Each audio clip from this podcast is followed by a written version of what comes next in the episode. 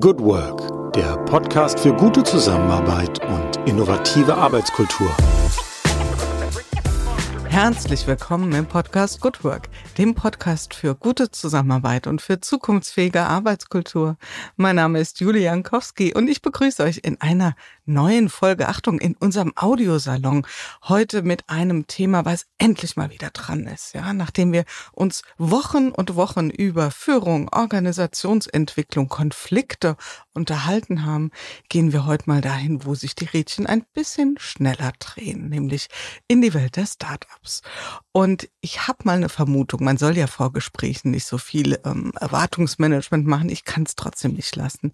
Ich glaube, das wird heute ganz schön dynamisch und ähm, vielleicht auch an der einen oder anderen Stelle eine Vokabel beinhalten, wo wir nochmal nachhaken müssen. Ja, aber wie es ja so ist hier bei Good Work, wir wollen ja alle auch lernen und das können wir heute auf ganz verschiedenen Ebenen, denn wir lernen nicht nur etwas über dies, die Welt der Startups und wie es sich von innen anfühlt, in einem nicht nur zu sitzen, sondern auch eines oder schon mehrere gesteuert zu haben, sondern wir lernen auch etwas über das Lernen. Eieiei, eine aufregende Stunde heute.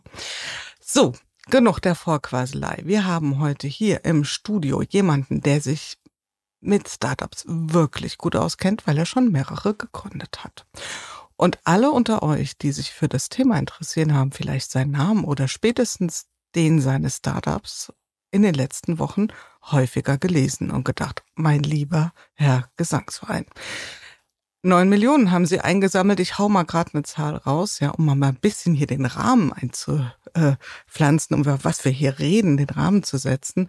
Und ich begrüße heute im Studio Frederik Harcourt. Frederik Harcourt ist zusammen mit seiner Frau Gründer des Startups Cleverly.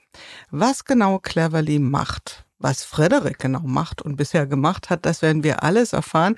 Jetzt sage ich erstmal Hallo, lieber Frederik, schön, dass du da bist. Jule, vielen herzlichen Dank für die Einladung und für diese Wow-Anmoderation. Das, das ging runter wie Öl. Ich habe richtig Lust, mit dir jetzt eine, eine wundervolle Stunde zu verbringen. Wenn ich jetzt nicht selbst Teil des Podcasts wäre, würde ich sagen, da, da muss ich dranbleiben. Da muss ich ähm, dranbleiben. Muss ich dranbleiben. Bin ganz gespannt, was, was, was du jetzt hier zauberst, ja? So, das war's, liebe Hörerinnen und Hörer. Der rote Teppich, er wird wieder eingerollt, er wird an anderer Stelle gebraucht. nein, nein, nein. Das muss so sein. Das muss und gehört zu Good Work dazu, der rote Teppich. Und ähm, ja. Und bis jetzt ist auch noch niemand darauf gestolpert. Also im Gegenteil.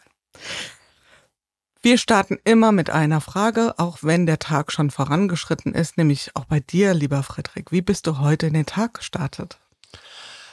Ich bin heute sehr gut in den Tag gestartet, denn ich bin heute segeln gewesen. Was? Ähm, ja, ähm, ich habe vor einigen Jahren mal ein Format ähm, eingeführt, das äh, nennt sich Unternehmer Sale and Lunch. Mhm. Da lade ich hier zu mir draußen nach Berlin Klado fünf Unternehmer, Unternehmerinnen ein und dann segeln wir vormittags zusammen, gehen dann lunchen. Das ist ein ganz tolles Setting, wo sich diese Unternehmer, Unternehmerinnen, die sonst immer so ein bisschen, äh, sag ich mal, mein Unternehmen, so mal so ein bisschen großspurig unterwegs sind, dann plötzlich plötzlich ganz klein werden auf so einem Segelboot mit ein bisschen Wind. Also ein spannendes Format. Und das habe ich aber dieses Jahr geändert und gesagt, ich gehe dieses Jahr mal nicht mit Unternehmern und Unternehmerinnen segeln, sondern mit meinem eigenen Team. Und, mhm. ähm, und das heißt, ich war heute früh mit äh, den Kolleginnen äh, und Kollegen aus, ähm, aus Marketing äh, und Finanzen. Ähm, wir waren sehr, zu sechs insgesamt und sind heute zusammen gesegelt und dann haben wir Lunch genommen und so habe ich meinen Freitag gestartet. Und insofern ähm, geht es mir richtig gut, weil ich auf dem Wasser sein durfte. Also, also erstmal bin ich von Neid erblasst hier gerade, ja. Äh, und Tag gestartet. Also seid ihr so quasi im Schlafanzug los, oder? Also so richtig nach dem Aufstehen. Ja, genau. Und um neun Uhr getroffen und dann direkt rauf, äh, rauf aufs Bam. Wasser. Und jetzt erzählst du mir noch, dass du ein eigenes Segelboot hast, oder? Ja, wir leben ja sozusagen ab vom Schuss ähm, äh, außerhalb so eine Stunde vom Epizentrum in, in Berlin entfernt. Aber das hat auch den großen Vorteil, dass wir am Wasser leben. Und ich bin ein halber Schwede. Ähm, war, glaube ich, auch in meinem letzten Leben vielleicht mal Wikinger. Zumindest fühlt sich das für mich immer so an, wenn ich auf dem Segelboot sein darf. Und insofern habe ich mir dann irgendwann mal meinen Jugendtraum erfüllt. Und hier unten im Hafen Klado liegt unser kleines Segelbötchen. Ähm, und da ich sonst nicht so viel zum Segeln komme, privat versuche ich sozusagen das zu kombinieren Ähm, und eine Möglichkeit ist, ähm, das jetzt mit meinem Team zu machen ähm, und sozusagen ein bisschen nach innen zu arbeiten und mhm. nicht, wozu man sonst tendenziell sehr, sehr äh, ja, tendiert, nach Unternehmer nach außen zu arbeiten. Und das macht mhm. mir große Freude. Das, das stimmt. Und ich ertappe mich gerade so bei dem Gefühl, dass ich sage, ich habe ganz viele Menschen hier, die wahnsinnig stark damit beschäftigt sind, nach innen zu wirken. Also natürlich mhm. auch nach draußen, aber ähm, ja, das mag vielleicht auch am Thema liegen. Wir reden ja auch über Arbeitskultur und heute reden wir ja ähm, unter anderem über eins der sogenannten fünf Good Work Prinzipien, nämlich ganz explizit über Denken in Möglichkeiten. Und da muss man ja bekanntermaßen den Blick nach außen richten. Also das wird so nur in sich selbst reinschauen. Ja, gibt's auch was zu entdecken. Äh, aber ich glaube, so ein bisschen nach draußen dürfen wir doch gucken. Segeln. Du, ähm, das ist so ein Thema. Also ich bin derart in der inkompetenten, inkom wie sagt man, in der unbewussten Inkompetenz, dass ich noch so die Vorstellung habe, wo ist der Big Deal beim Segeln. Aber ich glaube, es ist äh, anspruchsvoll, oder? Es ist anspruchsvoll und es ist vor allem für alle Beteiligten in der Regel out of comfort zone. Ähm, so und und das bedeutet halt zwangsläufig, dass man ähm, äh, was erfährt, was neu ist und mhm. spannend ist mhm. und dann zurückkommt und das Gefühl, wow, wir haben wirklich was getan im Team. Mhm. Das ist ja Segeln ist ja auch ein Teamsport, wo alle mitmachen müssen und ähm, ähm, und insofern ist es eine richtig tolle Aktivität. Also da mhm. passen so das so achteinhalb, neun Meter lang das Boot, da passen also genauso sechs Leute drauf und jeder hat auch wirklich was zu tun. Ähm, und ähm, ich versuche dann über diesen Vormittag hinweg eigentlich aus der Kapitänsrolle rauszukommen ähm, und sozusagen jeder ist mal Kapitän mhm. und das ist auch total spannend. Also wir, mhm. da, wir könnten jetzt in dieses Rabbit Hole ganz tief reingehen, aber genau, so habe ich in meinen Tag, so bin ich in meinen Tag gestartet. genau, da an der Stelle war ich auch gerade, uiuiui, da hätte ich jetzt aber Fragen, weil ich hätte wie gesagt, nur Angst, dass ich diesen Master irgendwann mal an den Kopf kriege. Und ansonsten, du siehst, also unbewusste Inkompetenz bei Jura Stufe 1, also ganz, ganz tief unten. Aber ich äh, glaube schon, ja, kann das verstehen, dass das Steuern und Führen eines Segelschiffs, ja, dass das ähm, eine komplexe Geschichte ist. Und ein Teamsport allemal. Mhm. Ich habe es gerahmt. Du bist Gründer, nicht nur einfach ein Gründer, sondern gleich seriell. Also man könnte fast sagen, ähm, ja, du bist so ein, so ein durch und durch Start-Upper, wenn ich das mal so sagen darf. Und es gab wahrscheinlich und ganz bestimmt gab es ja auch ein Leben äh, vor den Startups. Jetzt aktuell ähm, bist du Gründer der, des Startups Cleverly. Was Cleverly genau macht, das dröseln wir gleich mal zusammen auf. Aber ich frage mich bei so Lebensläufen wie deinem, also du hattest, glaube ich, auch eine Agentur, wenn ich das richtig auf dem Schirm hatte und dann mehrere Startups. Was war deine allererste Geschäftsidee? Also ich sag dazu, du musst nicht zwingend dafür einen äh, Gewerbeschein angemeldet mhm. haben. Also kindliche ähm, Verkaufsideen zählen hier auch an der Stelle lustigerweise, Jule, unbesprochen, äh, hat das auch wieder eine Segelverbindung. mein Vater hat mich mit 15 Jahren in die Bretagne äh, geschickt, weil er äh, auf diesem Weg versuchen wollte, mir das Französisch schmackhaft zu machen. Dann verliebte ich mich auf einen, einem Katamaran in Claire konnte aber nicht mit ihr kommunizieren und es gab François, der konnte das. Das ist aber die Richtung, die wir jetzt nicht einschlagen wollen, sondern was ich in diesem Segelcamp in der, in der Bretagne auch gesehen habe, war ähm, ein, äh, eine andere Französin, die unglaublich tolle so ähm, Bänder geknüpft hat aus mhm. Segel, ähm, aus Segelleinen. Mhm. Ähm, ähm, und das hat mich sehr fasziniert und die hat mir das gezeigt, wie man die knüpft. Und dann gibt's ja diese unterschiedlichen Farben, so Neonfarben. Und dann habe ich gedacht, wow, die sind so stylisch. Ich glaube, die könnte man verkaufen.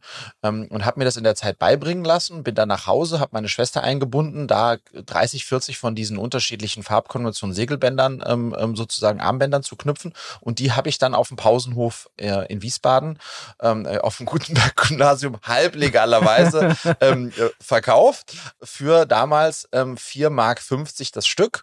Ähm, und, ähm, und das, wenn du so möchtest, war mein erster, äh, meine, meine erste unternehmerische äh, Aktion, ähm, die ich gemacht habe und die mich, die mir sehr viel Freude gebracht hat, da sozusagen ein bisschen mir nebenbei was zu verdienen.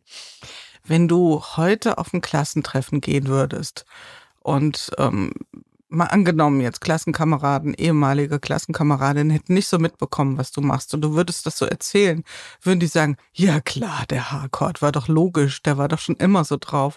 Oder würden die sagen, was? Ich dachte, du gehst mal zur Sparkasse. Also, liebe Hörerinnen und Hörer, nichts gegen Sparkasse. Das wollte ich damit nicht gesagt haben. Ja, nur um ein anderes Beispiel zu nehmen. Auf jeden Fall würden die eher sagen, es war klar, dass du irgendwas Verrücktes machen würdest. ähm, ähm, dass es dann jetzt das geworden ist, weiß ich nicht, aber denen war durchaus klar, dass es eher ein unkonventioneller Weg ist, den ich äh, wahrscheinlich wählen würde, weil ich so eine Mischung aus Paradiesvogel und ich habe nicht so richtig stattgefunden. Also ich, ich konnte mit Schule nie so wirklich was anfangen, deswegen habe ich auch da keine aktive Rolle gehabt. Ähm, aber sicherlich würden die eher sagen, ja klar, dass du irgend sowas, äh, sowas wie Startups machst, was ja in, sozusagen auch insgesamt eher was Verrücktes. Immer noch was Verrücktes ist, obwohl es mhm. Höhle der Löwen gibt, ist es ja immer noch was Exotisches. Mhm. Da kommen wir gleich auch nochmal zu den Löwen und den Höhlen und so weiter. Deine Lehrerinnen, deine Lehrer, wenn du denen sagen würdest, also ich bin jetzt Unternehmer im, Bildungssektor und ähm, ich mache mich dafür stark, dass Kinder, Jugendliche ähm, besser lernen können, sich besser entwickeln können. Welches Gesicht würden deine ehemaligen Lehrer und Lehrerinnen aufsetzen?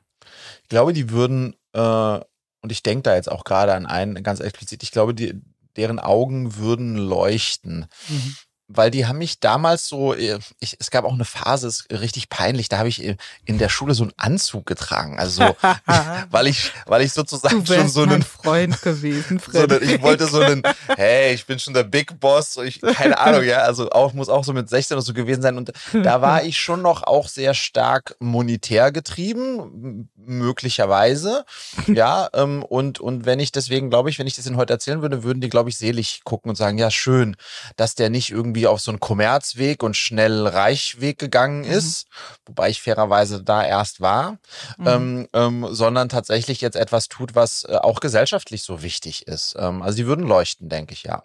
Mhm. Und da, ich würde sagen, jetzt biegen wir mal ab, oder? Jetzt äh, nehmen wir mal die Ausfahrt cleverly und schauen mal genau hin. Also du hast jetzt, äh, das muss man ja euch Start-up-Gründer nicht sagen, du hast jetzt mal ein paar Sekunden, ein paar Sätze Zeit, äh, cleverly zu pitchen für Menschen, die noch nie etwas davon gehört haben. Was macht cleverly? Bevor ich sage, was Cleverly macht, will ich ganz kurz sagen, warum Cleverly das macht, was es macht. Ähm, mhm. Ich habe Cleverly äh, vor zweieinhalb Jahren mit meiner Frau Julia gemeinsam gegründet. Und das aus der eigenen Not heraus, weil Luisa, unsere älteste Tochter, ich hab, wir haben zwei Töchter, die sind sieben und neun. Und Luisa wurde eingeschult in 2019. Und da ist mir aufgefallen, uns aufgefallen, dass zwischen meiner Ausschulung 1999 auf dem Gutenberg-Gymnasium in Wiesbaden und Luisas Einschulung 2019, dass in diesen 20 Jahren sich in der Schule so wenig getan hat und in der Welt so viel.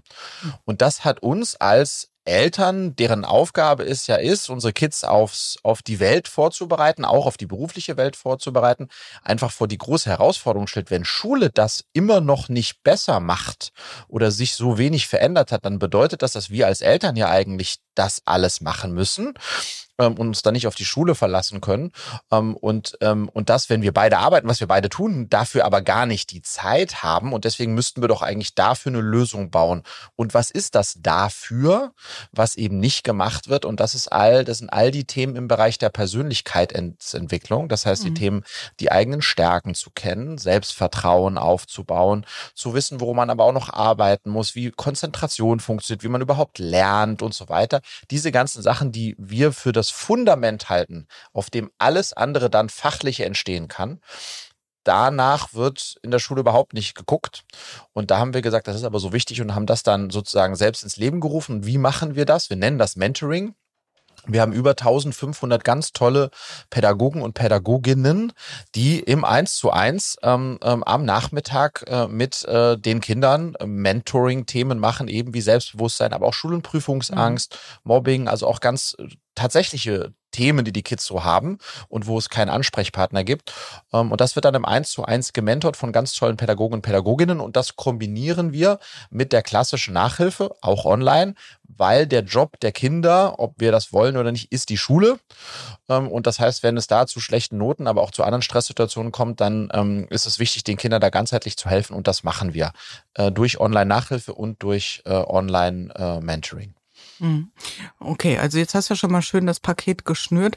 Also das heißt, ihr habt über eigenes Erleben dieses Bedürfnis erkannt. Ne? Ja. Also ist ja, würdest du sagen, das ist so ganz typisch für Startup-Gründer, dass sie aus eigenem Erleben etwas beobachten, etwas erfahren, ein, ja, ich bring mal so eine Denglisch-Vokabel rein, ein Need sehen. Mhm. Ähm, Braucht es dieses eigene Erleben zwingend um als Startup-Gründer oder reicht es, wenn ich das von außen irgendwie beobachte als Phänomen? Also erstmal ist es so, ist, ähm, wenn man sowas hört, sollte man sehr skeptisch sein.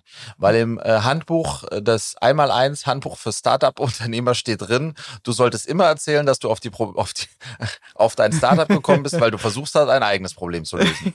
ja. So, das heißt, das ist, das steht im Handbuch drin. Ähm, ähm, ist es wirklich notwendig? Ich glaube nicht, äh, dass es notwendig ist, dass es wirklich ein Problem ist, was man selbst erfahren hat und lösen möchte. Es ist aber natürlich hilfreich. Warum? Weil wenn es ein Problem ist, was man selbst hatte, dann hat man sich sehr stark damit beschäftigt und auch Lösungen gesucht, also praktisch den Markt einmal gescreent, um dann für sich selbst festzustellen, da gibt's nicht, kann, das kann doch nicht sein. Das ist der eine Punkt, der hilfreich ist. Also man hat echte Erkenntnisse davon, dass es ein wirkliches Problem ist. Und zweitens, wenn es ein Problem ist, was einen selbst beschäftigt, wie in unserem Falle jetzt nicht nicht uns direkt, sondern unsere Kinder, dann ist es im Zweifelsfall auch etwas, was einem auch mittel- und langfristig Antrieb gibt, wirklich eine gute Lösung zu bauen mhm. und jetzt nicht eine Excel-Herleitung ist, großer Markt, keine Lösung, Potenzial hoch X, da könnte ich Geld verdienen, ähm, äh, so ranzugehen. Insofern ist es schon, ähm, ist es durchaus hilfreich, aber im einen oder anderen Fall auch ein bisschen konstruiert. Ja. Ja, das kann ich mir vorstellen. Also ich kenne das auch so, äh, ich glaube so in den so, soweit es den stationären Handel überhaupt noch gibt. In Teilen gibt es ihn ja noch, wenn man so in Haushaltswarengeschäfte oder so auch auf dem, in den höherpreisigen geht und dann, wenn dann irgendwie eine blutjunge Verkäuferin sagt, ja, so mache ich auch, koche ich auch immer meine Marmelade. Und ich gucke die an und sage, mal ganz ehrlich, mhm. wann war das letzte Mal? Ja, also da gibt's ja auch so Glaubwürdigkeitsthemen. Ja. Aber gut, wenn, wenn man ein Thema, ihr habt das wirklich erlebt, erfahren oder erfahrt es immer noch, dann schwingt man anders mit. Das ist ganz ja. klar. Also man hat einen anderen Wissenshintergrund, ähm, man hat eine andere Empathie am Start, man weiß auch vielleicht wirklich unmittelbarer, wie sich sich dieses Problem anfühlt und wie, wie stark der Schmerz sein kann und wo der Schuh drückt. Und das ist ja keine schlechte Voraussetzung. Man neigt vielleicht auch manchmal dazu, Probleme größer einzuschätzen, als sie sind. Mhm. Ähm, in eurem Fall wahrscheinlich nicht, würde ich jetzt mal so vorwegnehmen. Aber kennst du auch das Phänomen, dass man schlicht Dinge überschätzt, nur weil man gleich in der Mitte des Problems selbst sitzt? Absolut. Das ist schon auch sozusagen, das ist die, ähm, die Falle, die es dann auf der Seite gibt, wenn man ein eigenes Problem lösen möchte, dass das in dann doch einigen Fällen vielleicht ein Problem ist, was einen persönlich betrifft, aber man als Zielgruppe eigentlich eine ziemlich kleine Zielgruppe ist. Ja. Ähm, und dann ist es sozusagen vielleicht ein echtes Problem für dich und noch für 100 andere Leute in Deutschland, aber das reicht dann nicht. Mhm. das kann schon, äh, das ist schon in vielen Fällen äh, so, ja. Ich erinnere mich, ich habe mit einer Freundin, Kollegin Jane, sie ist an der Stelle lieb gegrüßt. Und liebe Jane, wenn ich dich jetzt nachmache, ich übertreibe, so sprichst du nicht. Ähm, sie ist äh, Schottin, gebürtige Schottin. Und sie sagte dann in so Design Thinking Workshops, die wir zusammen moderiert haben, an der Stelle oft, das ist eine sehr, sehr schöne Lösung für ein Problem, was wahrscheinlich sehr, sehr wenige Menschen haben. Ja. Süß. Sehr gut. Sehr und es war so ernüchternd und die Menschen ja. waren so stolz und haben gesagt, das ist ein Riesenthema, weil ich es ja. doch auch habe. Ja. ja. Okay, Cleverly ist, glaube ich, da können alle Menschen, die Kinder haben, sagen, check ist ein Thema. Ähm, eine andere Frage ist die, warum jetzt? Du hast es schon ein bisschen angeteasert, ja, auch so den Rahmen gespannt. Und warum ihr? Ja, fangen wir mal mit dem Warum jetzt an. Ähm, ah, ich liebe die Frage. Ähm, es ist ja so, dass wenn man sich anschaut, wie wir uns auch als Gesellschaft weiterentwickelt haben, zum Glück weiterentwickelt haben, dann befinden wir uns jetzt in einer, äh, in einer Zeit, in der wir als Eltern, und das ist am Ende unsere Zielgruppe, vor einem riesigen Dilemma stehen. Und das Dilemma ist, dass wir auf der einen Seite, also die, die Eltern sind, auf der einen Seite mh, hm, Familie ein ganz äh, für uns wichtig ist und natürlich auch das Wohl unserer Kinder für uns wichtig ist und auch die Zeit, die wir mit unseren Kindern haben, wichtig ist. Und auf der anderen Seite wir aber beide, beide Partner Erfüllung Jobs suchen, die uns erfüllen und in diesen Jobs Erfüllung suchen wollen, uns also verwirklichen wollen. Wir wollen uns verwirklichen in der Arbeit und wir wollen uns auch natürlich zu Hause schauen, dass das alles so funktioniert. Und da kommen wir als Eltern oftmals in ein riesiges Dilemma, entscheiden zu müssen zwischen der Präsentation, die noch fertig werden muss, und der Tochter, die bei mir heulend im Büro steht und sagt, Papa, äh, ich habe die, äh, ich habe die Klausur verzockt. Und das wird immer stärker jetzt. Das heißt, dieses Schlagwort Vereinbarkeit von, von, von Job und Familie ist eines, was jetzt einfach brennt ähm, und wo, und das ist das Schöne, auch mittlerweile Arbeitgeber natürlich verstanden haben, dass dafür Lösungen gebaut werden müssen, weil wir unsere mitarbeitenden Eltern da unterstützen müssen. Deswegen ist dieses Thema sehr gut auch in der Zeit, ähm, äh, in der Zeit verankert. Punkt eins und Punkt zwei ist das, wo ich hergekommen bin, dass Schule, ähm, äh, das, oder am Ende des Tages eine andere Einflugschneise. Ähm, wir Menschen, unsere Kinder sind so herrlich individuell und die Frage, was kann ich, was kann ich nicht und was muss ich noch lernen und was, was könnte aus mir mal werden, wenn ich weiß, was ich kann und nicht kann, ist halt eine unglaublich individuelle. Ähm, und leider Gottes ist die Schule, die wir heute haben, eine, die vor über 50 Jahren in der Nachkriegszeit gebaut wurde und das ist eine, die alles andere als individuell ist. Und das damit fahren wir auch unsere Kinder. Also wir frustrieren unsere Kinder. Und wenn unsere Kinder sagen, ich habe keinen Bock auf Schule, dann ist meine erste Reflex, ja klar, verstehe ich. Mhm. Ähm, weil das so wenig mit deiner Lebensrealität und auch mit deinen ganz persönlichen ähm, Stärken zu tun hat, dass es schwer ist. Das ist wie, als wärst du in einem Job, den du hassen würdest, Jule. Mhm. Aber du müsstest da drin sein, zwölf Jahre lang, weil das nun mal so ist. Und das ist tatsächlich schwierig. Und da, deswegen ist das der Zeitpunkt. Und dann kam natürlich nochmal Corona mit dazu wo das alles nochmal stärker aufgespült wurde und nochmal klarer gezeigt wurde, dass Schule schon generell schwerer ist und dann in so einem Kontext, wo die dann auch dauernd ausfällt oder so stattfindet, wie sie stattgefunden hat, ähm, ganz viele Kinder auch tatsächlich zurückgelassen wurden und Familien alleine gelassen wurden. Wir Eltern haben ja gar keine Lobby. Und, und, und das, das, so, dass wir da auch so, Timing ist immer ein Thema bei einem Startup und das, das richtige Timing ist eines der drei Zutaten, die du brauchst. Ähm, und ich glaube, dass wir da jetzt auch unbewusst, bewusst ein ganz gutes Timing hatten mit dem Thema. Für die Strukturierten unter uns, was sind die anderen zwei? Also Timing? Also man sagt eigentlich, sind sind drei Sachen. Das heißt, das, das faktisch das Geschäftsmodell, ja, und das kannst du dann wiederum runterbrechen, ne, in Marktgröße und so weiter und so fort, als das Geschäftsmodell. Ähm, das zweite ist, äh, ist Timing und das dritte ist Team und Execution. So, ähm, das sind die drei äh, Faktoren. Und wenn du und du kannst direkt beeinflussen Team und Execution und äh, und das Modell, aber das Timing kannst du nicht beeinflussen. Mhm. Und dann bist du entweder hinter der Welle, das ist Allerschlimmste, da ist die Welle schon durch. du bist zu sehr vor der Welle, da musst du ganz schön lange paddeln, bis sie kommt, oder du bist, hast ein gutes Timing halt. Mhm. Ähm, ähm, genau. Was würdest du zu eurem Timing sagen? Wie fühlt es sich an? Ähm, es ist, ist ja auch immer im Vergleich zu, ähm, mhm. als ich 2012 Body Change I Make You Sexy gegründet habe, das Unternehmen, was ich davor zehn Jahre gemacht habe, ohne es gewusst zu haben, war das das perfekte Timing, weil wir waren der erste digital, das erste digitale Abnehmprodukt, was dann noch mit einem Celebrity sozusagen angeschoben in den Markt gekommen ist und die äh, wir haben über Nacht eine Viertelmillion Euro Umsatz gemacht. Die haben uns die Bude gestürmt. Ähm, also da gab es einen Weight Watchers und Almazet und mehr gab es nicht. Und dann kam plötzlich wir und das war, jeder wollte das machen. Das war das perfekte Timing. Wenn ich das mit dem vergleiche, sind wir hm, ein bisschen vor der Welle.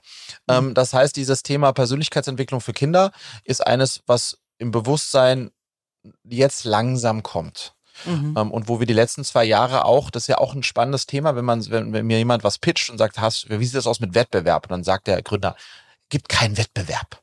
Dann sage ich ihm, okay, dann gibt's auch keinen Markt, weil wenn es keinen Wettbewerb gibt, dann, dann ist es kein Markt, weil du bist jetzt nicht der einzige Schlaue, der begriffen hat, dass es ein geiles Geschäft ist und sonst niemand anders. Also das heißt, normalerweise sagt man kein Wettbewerb, kein Markt. Oder, und das gibt wenige Ausnahmen, ähm, ähm, kein Wettbewerb, noch kein Markt. Mhm. Und den muss man sich bauen. Und das ist schon bei uns, wenn wir auf das Mentoring schauen, nicht auf die Nachhilfe, die ist ja etabliert. Ne? Wenn wir auf das mhm. Mentoring schauen, sind wir schon in, einem, ähm, in der Welt unterwegs, wo wir uns unser Geschäft ein Stück weit selbst bauen müssen. Also sozusagen erklären müssen, den Eltern erklären müssen, was wir machen und wie wir das machen. Und dass es dafür, für die Probleme, die sie haben, wirklich Lösungen gibt. Und die sind wir. Deswegen sind wir vor der Welle, würde ich sagen, im Vergleich.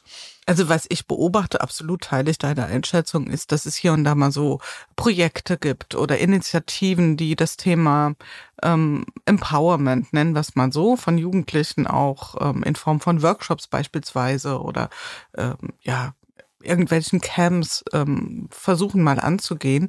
Das, was ihr im Blick habt, ist ja eine dauerhafte Prozessbegleitung. Also das heißt, der Einzelne, jetzt mal ganz konkret gesprochen, adressiert ihr die Eltern? Also sind dann Eltern eure Kunden oder spielt ihr euer Thema über Bande, über, weil du hattest es ja eingangs gesagt, Vereinbarkeit, eher über die Personalentwicklung dieser Welt und so weiter, weil ihr sagt, passt mal auf, liebe äh, Bosch, Siemens, Lufthansa und so weiter. Wenn eure Mitarbeitenden an der Stelle entlastet werden, haben sie auch ein stehen sie euch auch wieder ganz anders als Arbeitskräfte zur mhm. Verfügung. Also ihr seid gut beraten, das mit zu integrieren. Ja, alles irgendwie und mm, doch nicht. Also ich, ich, ich, ich nehme es ganz kurz auseinander. Im Kern ist es so, dass wir, äh, und das ist eines unserer fünf äh, Prinzipien, ist Kids First. Also Cleverly ist für die Kinder da. Und wir coachen und mentoren die Kinder, nicht die Eltern. Mhm. Das läuft ein bisschen dann auch mit, muss auch, aber im Kern sind wir, wir, wir sind nicht Wunscherfüller der Eltern, äh, wie sie gerne hätten, sondern ganz im Gegenteil, sondern wir versuchen, das Kind kennenzulernen und dem Kind zu helfen, seinen Weg zu finden. So. Das heißt, ultimativ ist unser, wenn du so möchtest, unser Kunde ist das Kind. Mhm. So, jetzt aber so, wenn du mit so Themen wie Konzentration und Lernmotivation und Selbstvertrauen an Kinder herantrittst, äh, an 8, 9, 10-Jährige, die verstehen es noch nicht so richtig, an 15, 16, 17-Jährige, die sagen, oh, ist mhm. langweilig. So, das heißt, im ersten Schritt sprechen wir Eltern an und die finden das hochgradig relevant. Ja, mein Kind ist total unkonzentriert, lernunmotiviert, unstrukturiert. So, das heißt, im ersten Schritt sprechen wir die Eltern an und dann, und das ist die, das ist der sozusagen der Kasus Knaxus, ist, ähm, die meisten Eltern kriegen es schon noch hin, den Sohnemann gerade noch mal so in eine Probesession rein reinzulocken und zu sagen, komm, mach zumindest mal, lern den mal kennen. Und wenn wir dann einen guten Job machen im Matchmaking, das heißt, dass der Mentor dann nicht irgendwie so ein grausamer Lehrertyp ist, wie der schon tagsüber hat und sagt, hör mir auf, sondern dann ein cooler Dude, der irgendwie ihn versteht und den Sohnemann da abholt, wo er steht, dann geht er raus, sagt, Papa, weißt du was, der Nils ist richtig lässig. Da habe ich Bock aufs Mentoring. So, das heißt, da geht es darum, dass wir da einen guten Job machen. Und äh, äh, ultimativ ist es schon so, dass wir Unternehmen jetzt für uns als, ähm, wenn du so möchtest, Multiplikator äh, gesehen haben, die sagen, ja, wir wollen unsere Unter wir wollen unsere Mitarbeitenden Eltern unterstützen und dann die Kommunikation jetzt viel, also wenn du so möchtest, machen wir B2B, 2C mhm. und B2C ähm, mhm. äh, also direkt. Doppelseitiges. Ähm, doppelseitig, mhm. weil am Ende des Tages ist es, mhm. selbst wenn es B2B ist, ist es ja dann wieder, ähm, sind es dann doch, doch die Eltern, ähm, genau. genau. Ähm, ähm, aber Unternehmen, mehr und mehr, auch große Unternehmen erkennen halt, dass es wichtig ist, ihre, ihre mitarbeitenden Eltern oftmals ja dann auch mitarbeitenden Mütter ähm, an der Stelle zu unterstützen ähm, und, und setzen dann äh, Cleverly als klassisches Benefit mhm. ähm, äh, als klassisches Benefit ein, ja. Ja, gut, das haben wir sehr oft, dass wir, wenn wir über Kundenzentrierung und so weiter reden, dass ein Unterschied ist zwischen Nutzer und Kunde. Also wen muss ich an welcher Stelle zum Kauf überzeugen, wen in der Nutzung. Das geht ja, ja. oft auseinander und äh, das müsste ja durchaus da auch zweigleisig fahren. Warum ihr?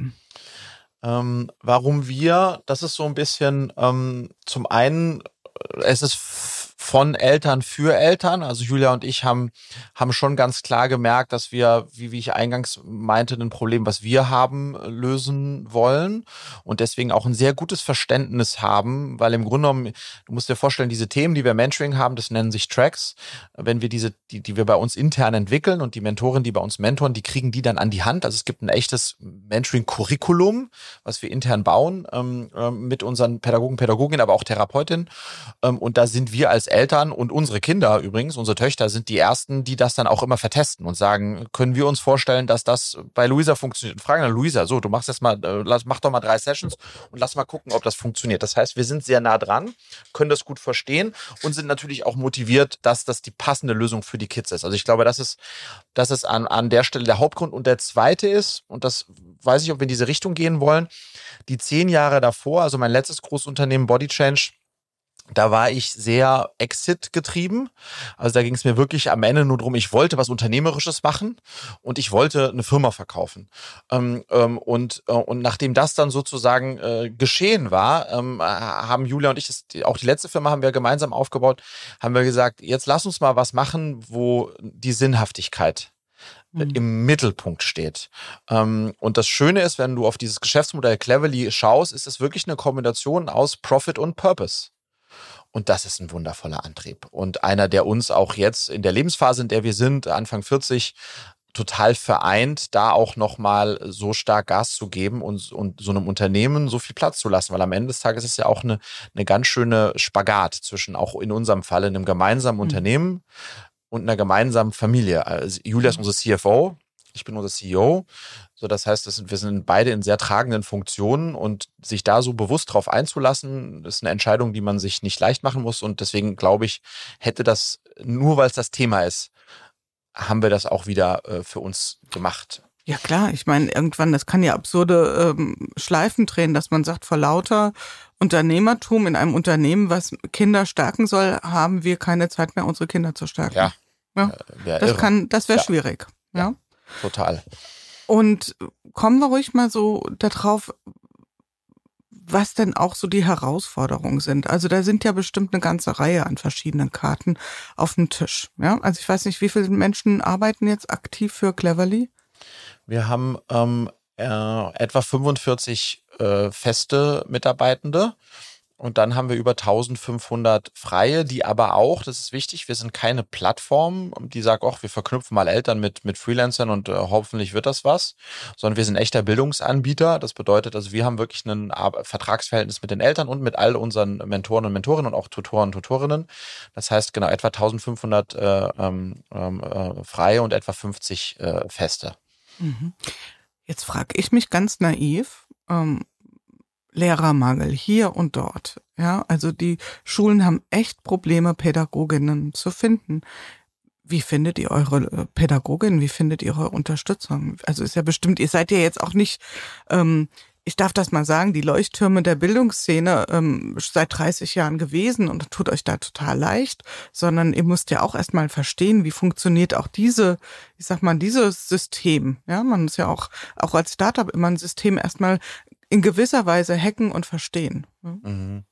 Das Schöne, und das durfte ich jetzt eben auch äh, während des Aufbaus von, Cle von Cleverly lernen, wir am Ende arbeiten ja, wenn du so möchtest, Ökonomen und klassische Leute, die in so einem Startup arbeiten, also Techies und, und Customer Success Leute und so weiter und so fort, arbeiten jetzt hier plötzlich zusammen mit Pädagogen und Pädagoginnen. Und was wunderschön ist, dass äh, Pädagogen, Pädagoginnen haben initial mal einen echten Antrieb. Die wollen Kindern und Jugendlichen dabei helfen zu wachsen und die wollen wirklich pädagogisch arbeiten. Ja, deswegen sind die Pädagogen geworden. Ähm, und was wir einfach merken ist, und das spielt uns in die Karten und das ist gleichzeitig unglaublich traurig, wir haben eine ganz hohe Quote von jungen Lehrern und Lehrerinnen, die in ein System kommen, sehr sozusagen positiv und optimistisch gestimmt und dann in den ersten ein, zwei, drei Jahren feststellen, in dem mhm. System kann ich ja gar nicht das machen, für was ich angetreten bin. Das heißt, wir haben eine sehr hohe Lehrer, darüber wird nicht so viel gesprochen, eine sehr hohe Lehrerfluchtquote, mhm. ähm, gerade in den ersten drei Jahren. Und das sind dann junge Lehrer und Lehrerinnen, die toll sind und die sagen, jetzt bin ich Lehrer geworden und äh, ich will das aber nicht so. Gibt es irgendwas anderes da draußen? Ähm, und da sind wir dann eine der Adressen, ähm, wo die dann mit drei, vier Kindern anfangen, tatsächlich im Eins zu eins ja pädagogisch arbeiten zu können. Und wir haben unglaublich viele tolle Bewerbungen jede Woche von genau diesem ähm, ähm, ähm Profil, wenn du so möchtest, ja. Mhm. Und nochmal ganz kurz zu der Dienstleistung als solches. Ähm, die findet ausschließlich digital statt. Also das heißt, die Kinder werden digital betreut, sowohl in dem inhaltlich-didaktischen Fall wie auch in dem Mentoring oder gibt es auch eine äh, One-on-One in Echtbetreuung? Ist, ja, ist alles digital? Ist, genau, ist rein digital, alles über, mhm. über Video. Ähm, und das war auch spannend für uns zu verstehen oder zu lernen, ob das funktionieren kann. Also mhm. kann man ein Kind, was, äh, was sozusagen wenig Selbstbewusstsein hat, ähm, kann man dem wirklich online dabei helfen, selbstbewusster zu werden oder ein Kind, was unkonzentriert ist. Ähm, und, und das geht. Und es geht sogar richtig gut, ähm, weil die Kids dazu nicht ihre eigenen vier Wände verlassen müssen. Das heißt, die sind in ihrem Zimmer, in dem sie sich auch sonst wohlfühlen und, und klappen einen Laptop, äh, einen Computer auf, vor dem sie auch sonst sind. Und das heißt, diese Nähe die ja eigentlich online schwerer aufzubauen ist, ist in dem Verhältnis sehr gut und sehr hilfreich. Ähm, und ja, das passiert alles online. Und das Zweite, was, was der Vorteil ist, wir können halt tatsächlich, ähm, egal wo die in Deutschland sind, wir können eine ganz tolle Pädagogin, wir haben eine Pädagogin, die irre, die, äh, die ist mit ihrem Segelboot irgendwie auf den Fidschi-Inseln, ja, und die da ist und, es und wieder. Das ja, und, und, genau, und hat gleichzeitig sechs oder sieben Kinder, ähm, ähm, die sie mentort. Und das geht. Ähm, und da sind wir sozusagen nicht räumlich äh, ähm, ähm begrenzt und das hilft dann am Ende des Tages da auch die richtigen Matches zusammen äh, zusammenzustellen, ja. Ich stelle mir das jetzt ähm, schon auch sehr anspruchsvoll vor, weil ihr seid ja schon auch ein Stück weit fachfremd, also ihr seid Businessleute da reingekommen. Jetzt könnt ihr ja schlecht zu den Mentoren sagen, also jetzt habt ihr hier den Schüler, den Timo und da habt ihr die, was weiß ich, die Anna und die haben und das und das Thema. Hm, macht mal so, wie ihr denkt. Ihr habt ja bestimmt auch irgendwelche zumindest im groben Konzepte, Vorgehensweisen und so weiter. Wie erarbeitet ihr das? Habt ihr da also auch in eurer festen, in eurem festen Team Menschen, die da Konzepte entwickeln? Ja. Wie geht ihr damit um? Genau, also fast ein Drittel, 25 Prozent aller Mitarbeitenden bei uns sind, äh, sind feste Pädagogen und auch Therapeuten, die äh, in zum einen in der Konzeptentwicklung ähm, äh, in-house die machen, aber zum anderen eben auch bei dem ganzen Thema Matchmaking ähm, äh, diejenigen, die sind auch schon einen Schritt vorher. Ne? Wer darf denn bei uns am Ende Mentorin oder Mentor werden? Mhm. So, und da haben wir ein striktes Auswahlverfahren. Du musst äh, fertige Pädagogin sein, du musst mindestens drei Berufserfahrungen und du musst aber vor allem auch vom Typ her ähm, ähm, und die Art und Weise, wie du lehrst, wie du mentorst, das muss zu cleverly passen. Und da haben wir eine sehr harte Tür, aber da stehe nicht ich oder Julia, ähm, sondern da steht dann unsere didaktische Leitung und ihr Team ähm, und die entscheiden, wer, äh, wer, der, wer bei uns reinkommen darf, wer mentoren darf und die sind auch die federführend dafür verantwortlich, ähm, ähm, die, die Konzepte zu bauen und die Tracks zu bauen.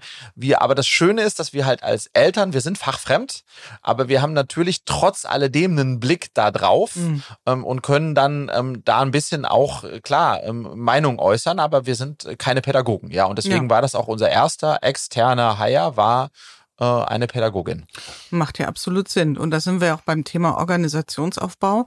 Ähm, das kennst du, ja, mit I Make You Sexy. Das war ja auch schon ein größeres Unternehmen, was du da aufgebaut hast. Ich weiß nicht, wie viele Mitarbeiter waren da beschäftigt? 150 äh, ja. waren wir in der Spitze, ja.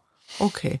Das heißt, ist das was, was dich kickt, was dir Spaß macht? So ein, also neben dem reinen Geschäftserfolg, ja, also die Business-Seite nach außen gewandt, das, das Schaufenster, sagen mhm. wir es mal so, ähm, aber auch so das Haus innen drin zu bauen. Ist das was, was dich, ja, was dich mit Freude erfüllt, mhm. mit, mit Sinn?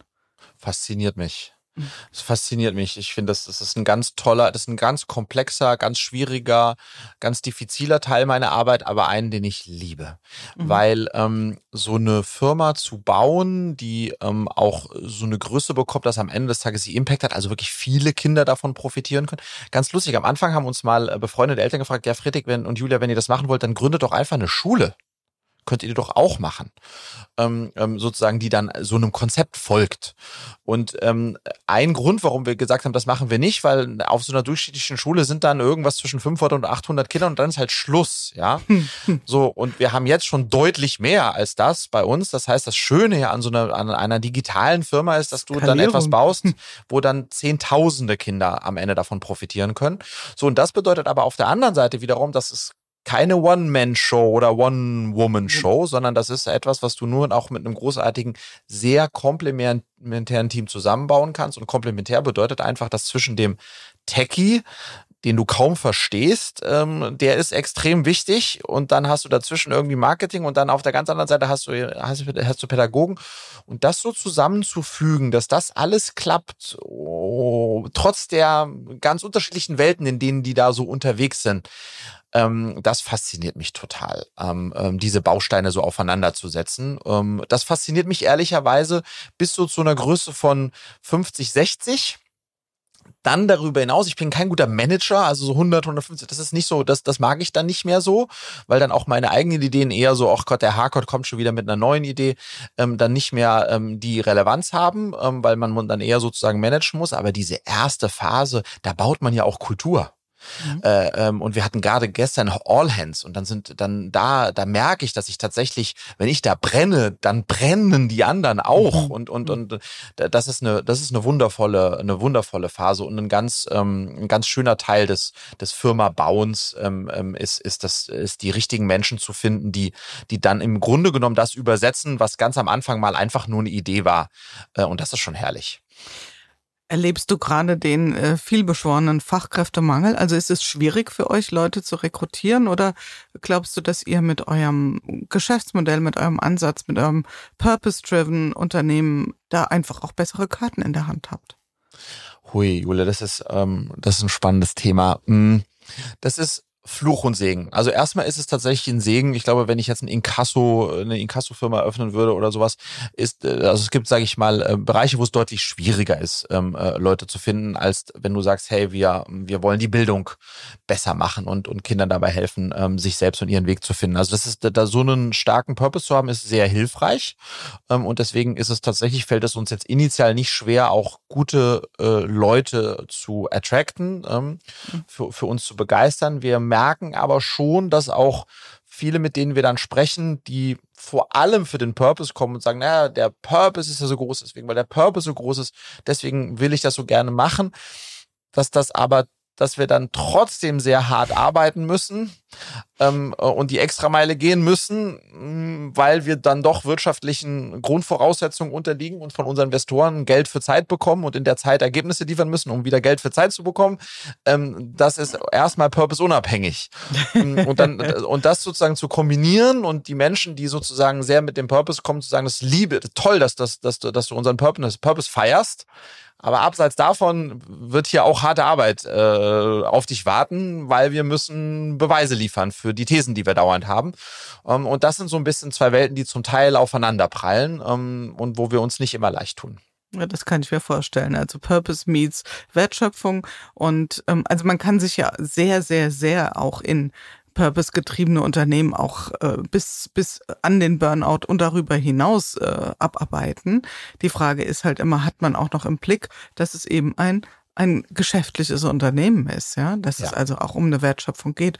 Und das ist, kann ich mir auch schon spannend vorstellen. Seid ihr nach irgendwelchen, wir wollen das jetzt nicht zu vertiefen, weil mich interessieren noch ein paar andere Aspekte, aber seid ihr nach irgendwelchen Prinzipien, nach irgendwelchen Frameworks unterwegs in eurer Organisationsaufbau, also so klassisch agile Methoden, oder sagt ihr, nö, wir gucken so ein bisschen von allem das Beste, oder wie seid ihr da unterwegs? Ähm, also ich bin ab einem gewissen Zeitpunkt ein ganz großer Fan von OKRs, ähm, die wir auch jetzt zu Ende des Jahres einführen werden, ähm, im Q4 ähm, erstmalig, äh, um dann in 2024 damit zu starten. Äh, dann sind wir jetzt dann im dritten Jahr und das ist, ein, wie ich finde, ein guter Zeitpunkt, weil wir bis dahin, ähm, wir haben unseren Product Market Fit gefunden. Das ist ganz spielentscheidend für ein Startup. Ähm, also ich sage immer so schön irre, wir haben es geschafft, aus einer Idee eine kleine Firma zu bauen, ne? Und äh, so. Und das bedeutet, was ist da der Unterschied zwischen einer Idee und einer Firma? Ist, dass eine Firma tatsächlich sozusagen es schafft, Kunden zu finden und diese zu halten und zu begeistern und, und nicht nur drei, sondern mehr. So, und das ist uns gelungen und dazu mussten wir natürlich am Anfang ganz schön viel ausprobieren und testen und verrückte Ideen und, und 70 Bälle in der Luft und, und davon sind äh, 64 wieder runtergefallen. So, und in dieser Zeit ist es, glaube ich, ganz wichtig, ähm, sehr frei zu sein und sehr äh, nicht unstrukturiert, aber zumindest äh, die Möglichkeit zu haben, äh, ganz viel auszuprobieren. Und das haben wir jetzt gemacht. Und jetzt ist es eher so, dass wir klare Wetten platzieren müssen und sagen müssen, okay, das ist die Richtung, in die wir gehen und was machen wir und wie viel davon. Und da tun uns jetzt Strukturen im nächsten Schritt gut, so dass wir da an der Stelle jetzt auch mit OKRs arbeiten werden, als ein, wenn du so möchtest, äh, Framework, was uns dabei, äh, dabei hilft, mhm. uns ein bisschen, auch die ganze Organisation, jetzt auch schon ein bisschen größere Organisation, ähm, auf eine, auf eine Linie zu bekommen, ähm, dass auch alle wissen, was und wieso und, und, und bis wann. Ja. Das hatten wir hier ja auch schon ein paar Mal. Das Thema Objective und Key Results, also eigentlich eine in Anführungszeichen agile ich setze das mal bewusst in Klammern, Vorgehensweise, strategische Vorgehensweise der, der Zielsetzung. Und das Spannende dabei ist ja, dass es dann nicht nur eine Verzielung gibt äh, auf, auf, Geschäft, auf Unternehmensebene, sondern dass das runtergebrochen wird bis hin zu jedem Einzelnen. Also das mhm. heißt, dann werden auch Menschen in eurem Kosmos, die vielleicht diese Art und Weise des Denken und Handelns noch nicht so geübt haben, sagen wir es mhm. mal so, das auf jeden Fall für sich mal äh, trainieren können, sollen, müssen, dürfen. Und äh, das wird spannend. Ja, ja weil ich höre immer öfter, also es ist einfach, du musst dir vorstellen, meine letzte Firma habe ich 2012 gegründet, also vor über vor, vor zehn Jahren. Ähm, und ähm, ich höre jetzt immer wieder in den Gesprächen, ja, Friedrich, ist es jetzt nicht mehr Work äh, hard, sondern Work smart. Und dann mhm. denke ich mir, naja, idealerweise beides, smart und hart, weil bevor man weiß, was smart ist, muss man erstmal ein bisschen hard worken. So, das heißt, äh, es ist schon so, dass ich merke, ich bin jetzt 44, ähm, dass sich da natürlich auch einiges verändert hat und auch zum Guten verändert hat. Ähm, aber ich glaube, wenn wir jetzt nicht mehr in Zeit messen, ne, so nach dem Motto, wer am längsten bleibt, ist der Beste, das ist tatsächlich veraltet, dann müssen wir, wenn das nicht die Einheit ist, sozusagen möglichst hart zu arbeiten, ist äh, sinnvoll, dann äh, ist das andere, dann müssen wir in, in irgendeine andere Form der Messbarkeit kommen. Ähm, um dann sagen, Output ist am Ende relevanter als, als, als Aufwand oder als Zeit. Ähm, und dann ist, glaube ich, wichtig zu sagen, okay, was wollen wir denn messen und wie wollen wir es denn messen? Äh, und äh, da glaube ich und hoffe ich, dass uns auch das Thema äh, OKRs, Objective and Key Results, da ein bisschen hilft, dort hinzukommen. Mhm. Und ähm, wie ist die Struktur so von euren Mitarbeitenden? Also seid ihr altersgemischt oder ist das eher jüngere Mitarbeitende? Also habt ihr auch, äh, jetzt wird ja ganz viel über Generationenkonflikte oder Differenzen gesprochen oder Diskussionen, äh, Gen Z und so weiter und so fort. Ist es ein Thema, was euch tangiert oder seid ihr da relativ äh, an der Stelle schmerzbefreit? Doch, doch, schon. Also ich bin mit meinen 44 der Älteste, dann kommt meine Frau mit 42 die zweitälteste und dann kommt eine Weile nix. Wir haben das mal ähm, uns angeschaut. Ich glaube, der Altersdurchschnitt bei uns ist so 26,5 ähm, also schon auch unter 30. Das heißt, wir haben auch ganz wenige. Ich glaube, wir haben vier Mitarbeitende Julia und mich in, äh, inklusive die Kinder haben. Das heißt, es sind, äh, sind auch tatsächlich einfach viele junge Menschen, die zum Teil, wo Cleverly zum Teil der erste, in meisten Fällen der zweite Job ist. Und insofern äh, ist das schon ein Thema bei uns, ähm, wo wir ähm, immer wieder versuchen müssen, auch äh, ja, äh, uns allen klar zu machen. Ne? Es gibt die großen Wörter, was für eine Kultur wollen wir haben und was für Benefits haben wir und so weiter und so fort. Ähm, und diesem ganzen äh, Kosmos bewegen wir uns und das ist schon auch eine Herausforderung, ähm, da einen Gleichgewicht zu finden. Da, da, da, da sind wir, geht es uns nicht anders, das ist das Spannende, auch wenn man mit großen Unternehmen spricht. Da geht es uns jetzt als Startup nicht deutlich anders, als es vielleicht dem einen oder anderen größeren Unternehmen gilt, geht, ähm, äh, da auch ähm, da Brücken zu schlagen und, und die Leute mit auf die Reise zu nehmen und, ähm, und gemeinsam dann zu versuchen, äh, da ähm, ja die unterschiedlichen vielleicht Grundeinstellungen, die vielleicht da, da sein mögen, ähm, dann dennoch unter einen Hut zu bekommen. Ja, oder zumindest mal besprechbar zu lassen und äh, darüber genau. in den Austausch zu bleiben. Kommen wir oder bleiben wir noch mal ein bisschen bei den Herausforderungen. Wir haben jetzt paar Mal das Thema Business schon in den Mund genommen und eine Ingredienz ähm, von Startups, die hast du bei den drei Faktoren nicht explizit erwähnt. Ich denke, sie versteckt sich irgendwo, aber ist schlicht und ergreifend das Thema Finanzen. Also ich sag mal so ein Unternehmen aufzubauen, ja, das ähm, gelingt den wenigsten aus der Portokasse, ja, die muss dann schon wirklich äh, prall gefüllt sein. Auch ihr habt Investoren am Start, dadurch seid ihr auch momentan, ähm, werdet relativ stark besprochen in der Presse, denn euch ist ja ein, ein Clou gelungen. Ihr habt also einen sogenannten Extended Seed Invest und jetzt sind wir also an der Stelle. Ich glaube, Frederik, da müssen wir mal so ein paar Vokabeln äh, hier auch klären, weil wir können das nicht voraussetzen, dass das jeder alles so genau auf dem Schirm hat. Aber erzähl mal ein bisschen was. Ähm, ihr habt einen Investor drin mhm. und habt jetzt gerade noch mal eine neue Runde ähm, gefahren. Vielleicht magst du mal so erzählen, mhm. wie, wie muss man sich das vorstellen? Also wenn man da noch mal auf die Reise geht, auf die Tour und mit seinem Köfferchen und äh, überall klingelt und sagt, ähm, hast du mal einen Euro? Hm? Mhm. Genau, ich, also ich, ich, ich hole ein, ein bisschen aus, um, um ein bisschen abzuholen.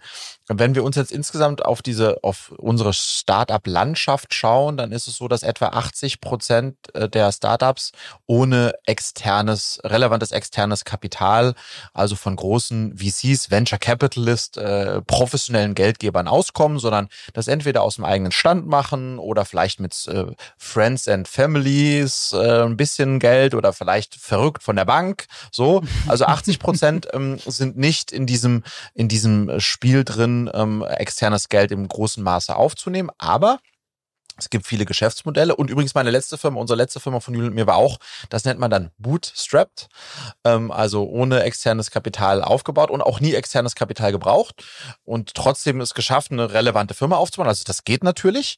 Und was wir aber jetzt bei Cleverly gemacht haben, Julia und ich und vor allem Julia als unsere CFO, ist das mal durchzurechnen. Also wir haben gesagt, so was wollen wir da bauen und wie viele Leute brauchen wir dafür und was bedeutet das? Oh je, Mini, eine Plattform und was muss die Plattform können? Oh krass, da muss ganz schön viel programmiert werden und so. Das heißt, da ist uns ganz schnell klar geworden, okay, hm, bis wir das da hinbekommen, dass es profitabel ist, weil das möchte ja jeder Unternehmer, Unternehmerin als guter Kaufmann oder Kauffrau, ähm, ist aus eigener Kraft äh, ähm, ähm wachsen, werden wir wahrscheinlich nördlich von 12 Millionen Euro brauchen. So, und das war uns klar und dann haben wir gesagt, gut, das bedeutet, das ist die Grundvoraussetzung, um tatsächlich Cleverly aufbauen zu können, brauchen wir erstmal eine ganze Weile lang ähm, ähm, Geld ähm, ähm in Vorleistungen gehen, bis wir dann sozusagen groß genug sind, dass es sich selbst trägt. So, und was haben wir da gemacht? Wir haben dann im äh, Mai 2021, wir sind im Mai im, im 2021 gestartet, bin ich herangetreten an befreundete Unternehmer und Unternehmerinnen, so jemand wie die Verena Pauster, die Lea Sophie Kramer, die Gründer von Flixbus, ähm, also zwölf illustre Menschen aus meinem Netzwerk und denen habe ich das gepitcht und die haben gesagt, Friedrich, weißt du was, das klingt richtig und gut und du wirst das sicher hinbekommen mit Julia zusammen und haben dann im Mai 2021 eine Million Euro von sogenannten Business Angels eingesammelt. Das war so der erste Schritt. Ähm, und da hatten wir wirklich nichts außer eine PowerPoint-Präsentation mhm. und den Glauben daran, dass das was werden könnte. Also wir sind ähm, jetzt im noch sozusagen Pre-Seed, oder? Wäre ja, das dann? das ja, ja. Pre-Seed, also für, genau. Genau, damit wir eine Vokabel, also mhm. Achtung, Vokabelkasten. wir sind ja hier bei Cleverly.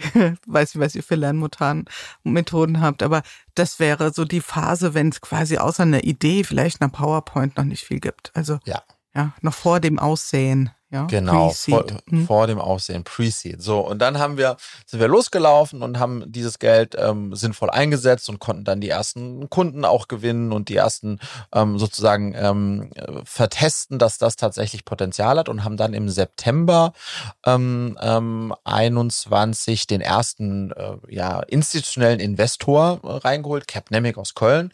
Ähm, und der hat dann zwei Millionen Euro reingelegt und auch die Angels haben gesagt, wow, das hat sich so toll entwickelt und haben auch noch mal eine Million Millionen Euro reingelegt, sodass wir dann in Summe dann ähm, drei Millionen Euro in dieser echten Seed-Runde äh, mhm. reingelegt haben.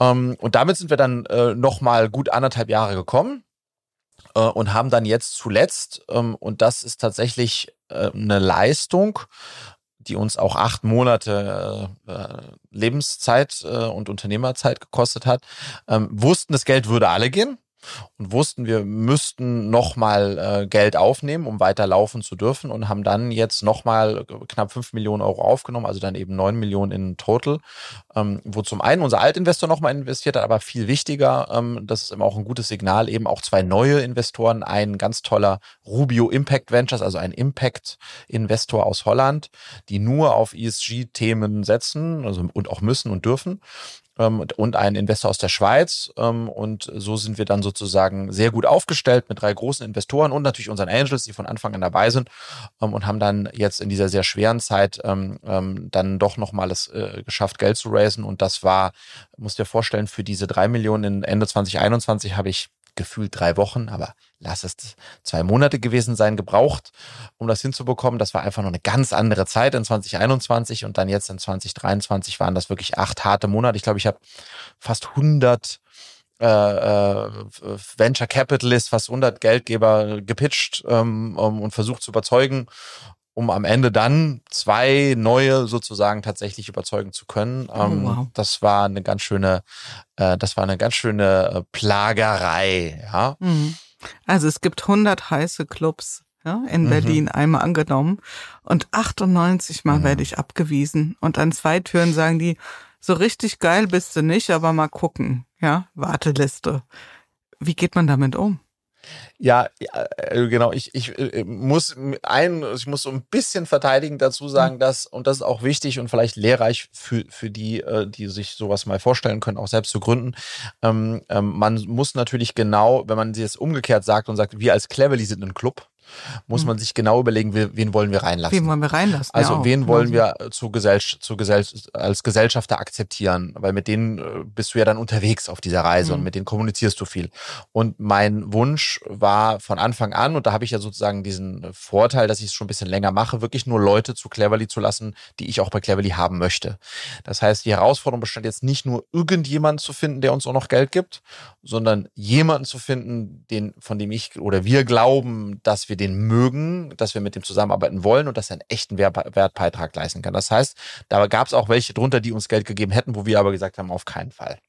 Das mhm. hat es aber nur umso schwerer gemacht. Und trotzdem gab es 100, mit denen wir gerne uns hätten vorstellen können, zusammenzuarbeiten. Und davon haben dann äh, ganz viele abgesagt. Und das ist für jemanden, insbesondere für jemanden wie mich, der eigentlich vor Optimismus und, und, und Selbstbewusstsein strotzt und sagt, hey, äh, äh eine sehr, ähm, äh, äh, ja, eine sehr humbling, würde man auf Englisch sagen, eine sehr, mhm. ähm, äh, ja, Erfahrung gewesen, mit der man erstmal umzugehen lernen musste, ähm, aber auch lehrreich, denke ich, weil äh, nur wenn acht und auch wenn 98 Nein sagen, heißt es immer noch nicht, dass dein Geschäftsmodell schlecht ist, ja, sondern ähm, da muss man halt wieder loslaufen und nochmal klopfen und nochmal klopfen. Wo hast du die Sicherheit hergenommen? Was hat dich dranbleiben lassen? Das bringt uns zurück, äh, wo wir ganz am Anfang hergekommen sind, dass ich tief im Innern, dass wir tief im Innern so stark dran glauben, dass es, dass es für das Problem eine Lösung braucht. Da tut übrigens in solchen Phasen extrem gut, mit den Eltern und den Kindern zu sprechen und sozusagen da den, sich daraus zu nähren und zu merken, das ist eine Lösung, die gibt's noch nicht und die muss es geben. Und dieses, daraus habe ich Selbstvertrauen gezogen und gesagt, so jetzt muss es mir nur noch gelingen, da jemand von zu überzeugen. Aber dass es das braucht, steht außer Frage. Und ich glaube, dieses, ähm, da ist viel Kraft, äh, da aus der Idee äh, und dem, was wir bauen, ist ganz viel Kraft gekommen, die ich brauchte, die wir brauchten, ja. Weil ich meine, das ist, also ich stelle mir das wirklich einfach nicht wirklich, wirklich herausfordernd vor, weil ein bisschen nach zur Seite getreten ist es ja immer das Abwägen. Wo äh, werfen wir vielleicht gutes Geld schlechtem hinterher? Jetzt nicht, weil die Idee nicht gut ist, sondern weil wir einfach sehen, es geht nicht auf. Und wo mhm. geben wir zu früh auf? Mhm. Ist es mhm. was, was du in dir so hoch und runter ventilierst, was ihr als Paar vielleicht auch miteinander ähm, permanent bespr äh, besprecht? Also ich kann mir das auch wirklich herausfordernd vorstellen. Ihr seid ja jetzt auch beide in dem Unternehmen, ja, deine Frau als CFO, also quasi äh, verheiratet auch mit den Zahlen. Ähm, wie, wie besprecht ihr das? Also wie geht ihr damit um oder wie habt, findet ihr da eine gute Balance? Ähm, da, wo, wo sollen wir unbedingt dranbleiben oder anders gesprochen, habt ihr euch vielleicht auch so Linien vordefiniert, wo ihr gesagt habt, also wenn das passiert, dann Schluss, so schlimm wie mhm. es ist? Mhm. Oder ist das kein gutes, ich sag mal an der Stelle Mindset, sowas sich schon vorzustellen, in solchen Szenarien zu denken. Also am Ende des Tages, und das ist auch das Schöne, die, die letzte Firma, ah, die haben wir ja zehn Jahre lang aufgebaut und die haben wir in zwölf gegründet, 16 verkauft, dann 2018 zurückgekauft und dann weiter als Familienunternehmen geführt und nochmal verkauft. Das heißt, wir haben einfach gemerkt, wenn man eine substanzielle und nachhaltige Firma aufbauen möchte, dann kostet das Zeit. Das geht nicht über Nacht. So, und ähm, das heißt, wir haben in diesen zehn Jahren auch sehr stark gelernt, weil es gibt natürlich auch viele, die laufen und laufen immer weiter und das, das, das Pferd ist längst totgeritten und trotzdem sitzen die noch auf dem Gaul, ja. Das heißt, wir haben, glaube ich, schon ein gutes Gespür dafür entwickelt, ähm, ob da sind wir wieder beim Timing, ne? Wir hatten ja vorhin gesagt, das Timing ist so wichtig, für was zu starten. Wir sind einfach jetzt in eine Zeit reingelaufen, in der sozusagen ähm, Winter war in der Finanzier, in der Finanzierungswelt. Mhm. Um, ähm, und äh, wenn es dann so kalt ist, dann hat das eben nicht so viel mit dem, was mit deinem Geschäftsmodell zu tun, sondern hat einfach mit dem Verhalten der Investoren zu tun. Mhm. Und das muss man natürlich sozusagen, da muss man sich darüber klar sein, wo kommt das her und ist das jetzt ein Pushback, weil du vielleicht doch dich geirrt hast in deinem Geschäftsmodell. Da haben wir ganz klar gespürt, dass es nicht so ist. Und die roten Linien sind aber dann am Ende relativ simpel. Wenn es uns nicht gelingt, einen Investor zu finden, ist es vorbei. Mhm und ähm, und sonst machen wir weiter ähm, ähm, ähm äh, und äh, und glauben bis zum letzten Moment dran, dass es uns noch gelingt. Ja, also man mhm. muss, ich persönlich bin ein harter Verdränger.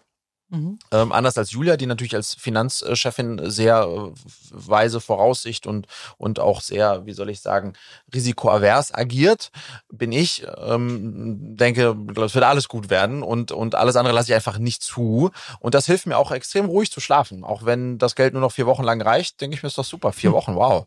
Hm. Ähm, äh, das sind ja noch 30 Tage, ist ja irre. ähm, so, und, 30 ähm, Mal steht jemand auf, der vielleicht sagt ja. Ja, genau. Und ich glaube, das ist dann auch das das, wenn du so möchtest, das Mindset, was an der Stelle auch wichtig ist, dass man den Glauben bis zum letzten Tag nicht daran verliert, ähm, dass man das noch hinbekommt. War das jetzt eine fiktive Zahl oder ist das etwa die Größenordnung, wo wir bei Cleverly von sprechen, bevor ihr das letzte jetzt dieses Extended Seed bekommen habt? Nicht weit weg davon. okay, also in Wochen. ja. In Schulferien kann man es ja. berechnen. Ja, genau. Ja, wir lassen genau. jetzt mal, wir lassen das jetzt mal offen, ob die großen Ferien, die Sommerferien oder eher so Herbstferien, aber wie auch immer. Gut, also mit anderen Worten, ähm, du konntest zwar schlafen, aber du wusstest, die Uhr tick, tack. Ja. ja. Es kommt. Also, das heißt, so eine insbesondere im Moment in der Marktsituation, ja, wir haben alle Fantasien, wo das herkommen kann, ja, Investitionsneigungen halten, äh, sind nicht gerade ausgeprägt dieser Tage. Stichwort Inflation, Zinsen etc., you name it. Insgesamt Multikrisen. Würdest du sagen, komm, denk noch mal drüber nach, jetzt ein Startup zu gründen, bleib noch mal zwei Jahre im Konzern, bevor mhm. du dich in den Markt wirst? Oder was wäre dein, also Empfehlung ist ja mal blöd, aber mhm wenn dich Menschen darauf ansprechen. Ja? Du bist nun mal mhm. erfahrener Gründer und ähm, was würdest du denen sagen? Der beste Zeitraum, um ein Startup zu gründen, ist immer jetzt. Mhm. Immer jetzt. ähm, weil es viel zu viele Gründe gibt, es jetzt nicht zu machen. Und ähm, deswegen glaube ich, ist immer jetzt der beste Zeitraum, egal wann jetzt ist. Wenn aber jetzt wie jetzt gerade Krise ist, ist besonders gut, ähm, mhm. weil in diesen Zeiten die besten Unternehmen entstehen. Ähm, weil auch weil in diesen Zeiten die besten Ideen und unternehmerischen Menschen sich durchsetzen. Ähm, und weil diese Zeiten aber auch verlangen, neue Wege zu gehen und auf neue Ideen zu kommen. Das lustig ist, wenn man immer über so eine Startup-Idee spricht, dann klingt das ja oftmals so, als wäre das etwas irgendwie total Geniales, was irgendwie, weiß nicht in welchem Zusammenhang entstanden ist und vom mhm. Himmel gefallen ist, wie so eine Sternschnuppe. Das ist ja Pustekuchen. Das sind ja immer nur, das ist ja immer nur eine Iteration etwas, was es schon längst ewig gibt. Am Ende des Tages, so ist das ja mit Ideen. Ne? Das ist einfach nur, mhm. hast du nochmal zwei Zutaten dazugeschmissen und, äh, und das ist die Idee mehr ist es auch nicht. Man muss schauen, was die zwei Zutaten sind, ja. Und deswegen ist es auch gar nicht so kompliziert. Ähm, und deswegen würde ich eher, ähm, ich komme jetzt auch gerade von einer Woche äh, inspiriert von einer Woche aus dem Silicon Valley mit dem ganzen AI-Thema ähm, und und eine Mindset, was da drüben ist, wo immer es ist immer der richtige Zeitpunkt und und die Chancen sind so groß und sind sie auch. Insofern wäre meine Empfehlung, aber natürlich bin ich sehr biased, weil ich möchte ja, dass es ganz viele großartige Unternehmer und Unternehmen da draußen gibt. Würde ich immer sagen, mach es jetzt. Und den zweiten Tipp, auch wenn ich ich ungern Tipps gebe, ähm, ist ähm, so früh wie möglich und so schnell wie möglich, so viel wie möglich mit anderen Unternehmern und Unternehmerinnen in den mhm. Austausch gehen und ähm, Fragen und Erfahrungen. Das hat mir gut getan. Zum Beispiel, das darf ich auch sagen, äh, hier der Jochen, äh, der Gründer von Flixbus, äh, einer unserer ersten Investoren, der hat mir mal gesagt in der Phase, in der ich dann jetzt war, sage, Fredrik, weißt du was? Mit Flixbus wären wir fast sechsmal pleite ge äh, gegangen. Mhm. So, und aktuell bereiten die ein IPO vor. Mhm. So, das heißt, das ist nicht, das ist ganz normal. Das gehört dazu. Und wenn du das dann so weißt und das dann so hörst, denkst du, ach komm, also ist ja wirklich, äh, zum Glück haben wir das gerade. Ja, ja, genau. Halb so wild. Halb, Halb so wild, wild ja. und, und gehört dazu. Und du hast einen ganz wichtigen Punkt gesagt, ähm, sich nämlich raustrauen mit seinen Ideen. Also ich erlebe das sehr oft, dass Menschen denken, ja, aber wenn ich jetzt meine Idee, bevor sie so richtig rund ist, schon mit allen teile, dann machen das Menschen nach, wo ich auch denke, okay, das ist schon mal ein schwieriges Denken, aber das ist nicht untypisch in Deutschland. Mhm. Ich weiß nicht, ob dir das auch ab und zu mal begegnet. Ja, also das ist auch hier wieder, ähm, ähm, äh, wenn ich da auch so hart bin, eine Idee ist nichts wert, mhm. nur die Ausführung. Ja. So, und wenn du daran glaubst, dass du gut in der Ausführung bist, weil du das Problem verstanden hast, weil du und so weiter und so fort, dann, äh, dann ist es ganz egal, wem du diese Idee, mhm. von wem du diese Erzähl erzählst, weil du wirst derjenige sein, der in die Ausführung exzellent durchführt, wenn du den Glauben daran hast. So. Und es ist ganz wichtig, ganz früh Ideen zu ähm, in den Austausch zu bringen. Also wir haben bestimmt ein halbes Jahr, bevor wir wirklich mit Cleverly gestartet sind, habe ich mit Gott und der Welt, mit anderen Unternehmern, die das auch alles hätten machen können, das sind ja so, die haben auch alle Ressourcen und so weiter, mit vielen Eltern und so weiter, haben wir diese Idee reflektiert und gedreht und gewendet und geguckt und gemacht, bis wir dann gedacht haben, ja, jetzt und dann Input gesammelt. Ähm, äh, ich glaube, damit können wir uns raustrauen. Also mhm. das ist im Prozess der erste Schritt. Und, und den nicht zu machen, ist, glaube ich, ein total großer Fehler. A, weil äh, keiner es so gut macht wie du wenn du mhm. wirklich dran glaubst, hat der Leute aber nicht die Zeit dafür, deine Idee zu klauen. Die machen andere Sachen. Ja? Ähm, und B, in, die, in dem Austausch, die idealerweise besser wird oder, oder kaputt geht oder, oder äh, klar wird, ist vielleicht doch nicht so eine gute Idee. Deswegen ist es, glaube ich, ein ganz wichtiger erster Schritt. Ja, nur auf dem Stein rumsitzen und über die eigenen klugen Ideen nachbringen, macht es ja. meistens nicht besser. Was war so in letzter Zeit der härteste Pitch, den du gemacht hast? Hast du irgendjemand Prominentes gepitcht? Also deine, deine Idee, wo du sagst, so, ah, das hat mich auch ein bisschen Überwindung gekostet, den jetzt mal anzusprechen. Oh ja, oh hm. ja. Erzähl es. Ich war, ich war vor, ich war vor drei Wochen ähm, auf dem, äh, äh, auf dem äh, deutschen Gründerpreis vom ZDF. Ui. Ähm, mhm. Und ähm, also nicht nominiert, aber eingeladen. Der, der liebe Florian Langenscheidt ist bei uns investiert und der Florian Langenscheidt ist auch äh, im Gremium des Deutschen Gründerpreises und da hat der Julia mich netterweise eingeladen. Und dann saßen wir da so und äh, Julia ist, mag das eh nicht so, diese Netzwerkveranstaltung. Ich liebe das. ähm, und dann dachte sie, ach, einfach einen schönen Abend. Man muss sich auch schick da anziehen, der Abendgarderobe. Ach, äh, einfach ein bisschen mit Friedrich jetzt hier mal einen schönen Abend verbringen, kleinen Sekt trinken und Gründern zuschauen, wie die da nur äh, Preise bekommen. Und dann sah ich, dass ähm, diese Veranstaltung, die auch im Fernsehen übertragen wurde, ähm, war sozusagen gesponsert oder Gastgeber von Porsche. Mhm. Und dann war der Oliver Blume, der ist der Vorstandsvorsitzende von Porsche, aber auch von VW. Der war also da und hat dann auch da eine Rede gehalten. Und dann habe ich zu Julia gesagt, wenn der die Rede gehalten hat, Julia, den muss ich heute ansprechen. Mein Man. Den muss ich heute ansprechen. Und sie so, oh nein. Und hört dann das war, nie auf. genau, hört das nie auf. Und dann war die sozusagen die offizielle Preisverleihung vorbei und dann ging das über in so eine kleine, waren vielleicht 150 Leute in so eine Abendveranstaltung. Ähm, und dann stand der Herr Blume da an so einem Cocktail-Stehtisch mit dem Intendanten des ZDFs und, und, und ich tigerte so um ihn herum und um ihn herum. Und ich so, ey Julia, diese Chance kriege ich nie wieder. Ähm, und dann habe ich irgendwann nach einer halben Stunde äh, gedacht, ey, ich, ich gehe einfach auf ihn zu, bin auf ihn zugegangen, habe gesagt, Herr Blume, äh, das ist ja hier eine Gründerveranstaltung, wie der Zufall will. Ich bin Gründer, hätten Sie vielleicht mal zwei Minuten Zeit für eine Gründeridee? Und dann hat er mich angeschaltet, natürlich, Herr Hakert. Und dann ist er rübergekommen, dann haben Julia und ich ihm das vorgestellt. Ähm, und das fand er auch sehr gut. Er hat selbst zwei Kinder. Ähm, und das hat mich große Überwindung gekostet. Äh, ja, aber gleichzeitig ist, gehört das auch dazu, dass man dann, was kann passieren? Das Einzige, was passieren kann, ja nö, äh, habe ich keine Interesse, habe jetzt keine Zeit. Ja, gut, dann ist ja, so, so ist es dann halt, ja. Ähm, aber das hat mich, ja, das hat mich Überwindung kostet und all die Sachen, die eine Überwindung kosten, die freuen natürlich dann umso mehr, wenn ähm, wenn es dann fruchtet und dann merkt, äh, so entsteht am Ende des Tages ja auch Selbstvertrauen, ne? Wie hat er, ja genau, das sind die Wachstumsfugen. Wie hat ja. er reagiert? Super positiv. Also ich glaube, er war, er, er, er, er ist ein sehr schlauer Kerl auch, ähm, mhm. wie ich dann festgestellt habe in unserem Austausch. Ist wahrscheinlich auch sinnvoll, wenn man Vorstandsvorsitzender von VW und Porsche ist, man hilft, wenn man ein schlauer Kerl ist. Und deswegen glaube ich, war er grundsätzlich auch nicht unangetan von meinem, ähm, von mhm. meiner Art und Weise, ihn anzusprechen. Ähm, und ähm, rein inhaltlich hat ihn das eben auch überzeugt. Er hat gesagt, ja, das ist dieses Thema Vereinbarkeit ist auch bei uns im Konzern ein ganz großes Thema und wie ihr das löst, äh, finde ich äh, spannend.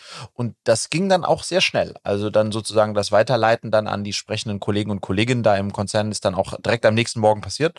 Ähm, und insofern war das äh, overall sehr positiv, ähm, aber im ersten Schritt erstmal ein bisschen waghalsig. Und Julia ähm, war es insgesamt unangenehm, als wir dann, als sie dann ein bisschen was davon erzählt hat und er war auch ganz angenehm, dann war das auch okay. Aber wie gesagt, wenn du in so einen Abend mit mir gehst, dann musst du einfach darauf vorbereitet sein, dass das passieren könnte. Be prepared. Genau. ist es ähm, das Spiel mit der Aufmerksamkeit. Ja, das schwingt irgendwie für mich jetzt schon eine ganze Weile über unserem Gespräch. Ist das ein Thema, ein kleines Lebensthema bei dir? Ähm, was meinst du mit Aufmerksamkeit? Naja, ähm, also ähm, für Themen, die dich begeistern, den Fokus zu schaffen, eine mhm. Sichtbarkeit mhm. ja, durchzustechen, weil ich meine, du kommst immer, also finde ich jetzt schon so ein kleines Muster, ja, dass da sich Themen kristallisieren und du brennst dafür vielleicht zu einer Zeit, wenn andere noch gar keinen, noch nicht mal das Streichholz sehen, ja, mhm. und du orchestrierst das und du schaffst ein Momentum dafür und dir gelingt es, Aufmerksamkeit mhm. dahin zu steuern. Und wir wissen ja alle, Aufmerksamkeit ist das höchste Gut, was es gibt. Ja, ich glaube, also du hast total recht. Ich glaube, ganz, was sitzt da ganz tief in mir drin? Ähm, und das habe ich auch von meinem Vater, der auch Unternehmer war, und, und das zieht sich so ein bisschen bei uns durch. Ähm, ich, ich bin einfach unglaublich fasziniert von dem Gedanken, aus einer Idee etwas zu entstehen zu lassen, wo auch die meisten sagen, das wird doch nichts. Das heißt, das ist erstmal, das ist ein ganz großer Treiber von mir. Ähm, und dann ist es so, wenn ich dann etwas gefunden habe, von dem ich glaube, dass das genau diese ist, wo aus einer Idee etwas entstehen kann, dann suche ich sozusagen den strategisch sinnvollsten Weg, um das passieren zu lassen. Und da ist die richtigen Menschen und Mitstreiter zu finden, die meine großen Schwächen komplementär ausgleichen, das eine. Und das andere ist, dass am Ende in der Welt, in der wir jetzt leben, diese Aufmerksamkeitsökonomie, und ich bin B2C-Typ, ja, also ich baue schon eher Lösungen für viele einzelne Menschen als jetzt so eine Software-as-a-Service-Sache. Da geht kein Weg an Aufmerksamkeit äh, vorbei. Und das Schöne ist ja, das ist ja Fluch und Segen, wenn man auf mich schaut, ich brenne und äh, schnell und leicht und kann auch andere äh, zum Brennen bringen. Und die positive Seite ist, dass ich das dann auch hin zu möglichen Kunden machen kann und das dann natürlich auch da versuche. Und dann ist dann Aufmerksamkeit und den Weg dafür zu finden, ähm, ist das schon ein Mittel. Es ist auch so, dass ähm, mir das auch Freude macht, ähm, ähm, äh, das zu tun und ich mich nicht dazu zwingen muss, ja. Ähm, und das ist sicherlich auch von Vorteil ähm, äh, dann an dieser Stelle. Aber es folgt, es ist nicht der Selbstzweck. Also es ist nicht der, das, der Selbstzweck ist nicht Aufmerksamkeit um der Aufmerksamkeitswillen sondern ist Aufmerksamkeit, um am Ende äh, das aus einer Idee was zu machen. Mhm. Ähm, ähm, deswegen, ja. Und die Idee darf dich schon auch erstmal anstecken, das ist schon klar. Ja. ja. Wir haben, ich habe mal so ein bisschen aufgeschrieben, 1980er war IMM irgendwas mit Menschen. Ja, wenn man Menschen in den 80ern gefragt hat, was willst du mal machen? Irgendwas mit Menschen. In den 90ern war auch IMM irgendwas mit Medien. Dann kam äh, in 2000ern äh, so irgendwas mit Tech. Dann kam das Thema irgendwas mit Startups. Okay. Ähm, jetzt sind, äh, finde ich, äh, irgendwas mit Impact. Mhm. Was kommt als nächstes? Wow, erstmal für dich ist toll. Ich habe äh, wirklich was gelernt. Das war mir gar nicht so klar. Nö, das, das äh, habe ich mal ja, für mich so runterdekliniert super, und habe mal ja. so überlegt. Also Menschen, Medien, Tech, Startups, Impact und mhm. ähm, ich würde mir, ich finde das eine tolle Entwicklung erstmal so, wie mhm. du das sagst. Und ich finde irgendwas mit Impact, das könnte, wenn es nach mir ginge, noch eine ganze Weile, Weile lang bleiben. so bleiben. Ja. Und auch Fangen das, an. Ja, und das Schöne ist, dass sich auch die Investorenlandschaft immer mehr dahin entwickelt, dass tatsächlich auch Kapital da ist, weil wir begriffen haben, wir können nicht weiter Raubbau tätigen, deswegen wird, müssen wir es ändern und deswegen wird, werden die Richtlinien sich ändern und deswegen braucht es Lösungen, die unter den neuen Richtlinien dann trotzdem noch funktionieren. Deswegen ist, ne, das ist jetzt nicht irgendwie, dass plötzlich die Investoren alle ihr Herz entdeckt hätten ähm, und den Planeten entdeckt hätten, sondern die haben einfach entdeckt, dass man damit Geld verdienen kann. Und das ist ja gut so. Mhm. Ähm, aber deswegen, wenn du mich fragst, kann das gerne noch eine äh, äh, ne, ne Weile so bleiben. Und äh, ich wüsste jetzt aktuell nicht, von was es abgelöst wird, aber ich bin eigentlich auch ganz happy, wenn es erstmal nicht abgelöst wird. Ja, du hast ja das Stichwort schon gesagt und da würde ich ja eher auch hoffen, dass sich das in Dienst von Impact stellt, ähm, nämlich das ganze Thema AI. Ja, das ist ja schon auch eine Riesenüberschrift und ähm, wenn wir das ja utilisieren, wäre es ja gut. Wenn das zum Selbstzweck wird, hm, schauen wir mal. Ja? Schauen wir mal. Ja, schau, schauen wir mal. Da, das, da, ich glaube, nicht mal die, die es machen, ähm, ähm, sind sich so richtig sicher, was, was, sie, was, tun. was sie tun. Das ist ganz krass. Wir haben dann in ähm, hier ähm, OpenAI auch die Kollegen getroffen, die haben, das war mir gar nicht so klar, die haben sich in ihre Verträge mit unter einer Microsoft, die über 10 Milliarden investiert haben, rein verhandeln lassen, dass wenn die auf den Stoppknopf drücken, dass die auf den Stoppknopf drücken dürfen, der alles abschaltet. Mhm. Ähm, ähm, und das ist sozusagen, das war Bedingung für die, weil die auch nicht genau wissen, was für ein. Was passiert. Was die ja, da kreieren. Das und, ist also, vergiss ja. das rote Telefon, oder? Ja, ja, ja. Das ist äh, ziemlich irre. Wow. Aber fasziniert mich Juli wieder, weil das ist, das sind un, unbegrenzte Möglichkeiten. Wenn ihr ihn sehen könntet, es brennt schon wieder, es brennt ja, ja. schon wieder. Aber ja. passt mal auf, äh, Cleverly braucht dich noch ein bisschen. Ja, aber das eine schließt ja das andere nicht aus. Das ist ja das Schöne. Ähm, Wie wäre so, so eine serielle Business-Monogamie? Das wäre doch schön, oder? Mm, nein, weiß ich nicht so richtig, ob mir das, äh, ob mir das so richtig gut tun würde. Seriell monogam, so nacheinander. Ach so, ja, das, das okay, jetzt habe ich das, ja, so, so könnte man das, so könnte so ich das können verstehen. Wir das ja. Sehen. Genau. Ja. The Good, The New, The Ugly ist meine letzte Frage an dich. Was ist das Gute an Cleverly? glaube, das Gute an Cleverly ist, dass wir es tatsächlich uns, uns zum Ziel genommen haben, denen zu helfen, die wirklich unsere Unterstützung brauchen, weil sie sehr fremdgesteuert sind, nämlich unseren Kindern. Und das hat gleichzeitig den angenehmen Nebeneffekt, dass die unsere Zukunft sind. Die mhm. Amis, ich habe das jetzt, als ich in Amerika drüben war, ähm, habe ich so, die Amerikaner bringen das manchmal so auf den Punkt. Die haben dann so in so einer 30er-Zone äh, haben die äh, so ein Schild, äh, wie wir es kennen, spielende Kinder. Und da stand dann irgendwie Drive slow, they are our future. They are our mhm. future leaders. Mhm, genau. So. Das ist nochmal anders. Ja. Aber Future Leaders, Leaders die so. haben gerade eine, genau. ein Leader in Gefahr gebracht. Ja, ja also ja. don't uh, überfahr nicht unseren Future Leader. So, ich glaube, das ist das, das ist, das ist das the Gute an The Good Und The New? Glaube, The New ist das, äh, wie wir das machen. Ähm, also tatsächlich, und das war ja auch eine sehr bewusste Entscheidung. Wir hätten äh, geschäftsmodellsmäßig wäre es wesentlich cleverer gewesen zu sagen, wir, wie wir es beim Abnehmen gemacht haben, wir produzieren Content, wir haben eine App und da können dann die, äh, können zigtausende einfach sich diesen Inhalte runterladen und so gucken. Das wäre viel leichter gewesen. Mit 1500 Mentoren und den, mit so vielen Menschen zu arbeiten, macht das Ganze ganz schön kompliziert. Klar, synchron ähm, ist ja. ja. So, aber es macht's halt auch so gut. Mhm.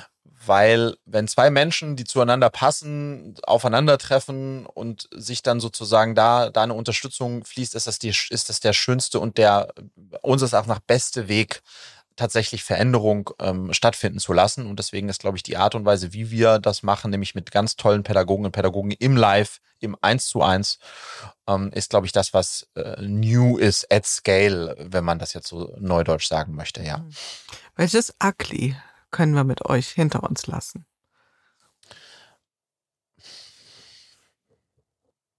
Ja, ist ein bisschen fies jetzt, äh, das zu sagen, aber ähm, ähm, ich, ich glaube natürlich, jetzt fragst du den Gründer, ich glaube, dass das, äh, das Ugly, was wir uns hinter uns lassen können, ist, und das hat, das frustriert mich schon sehr arg.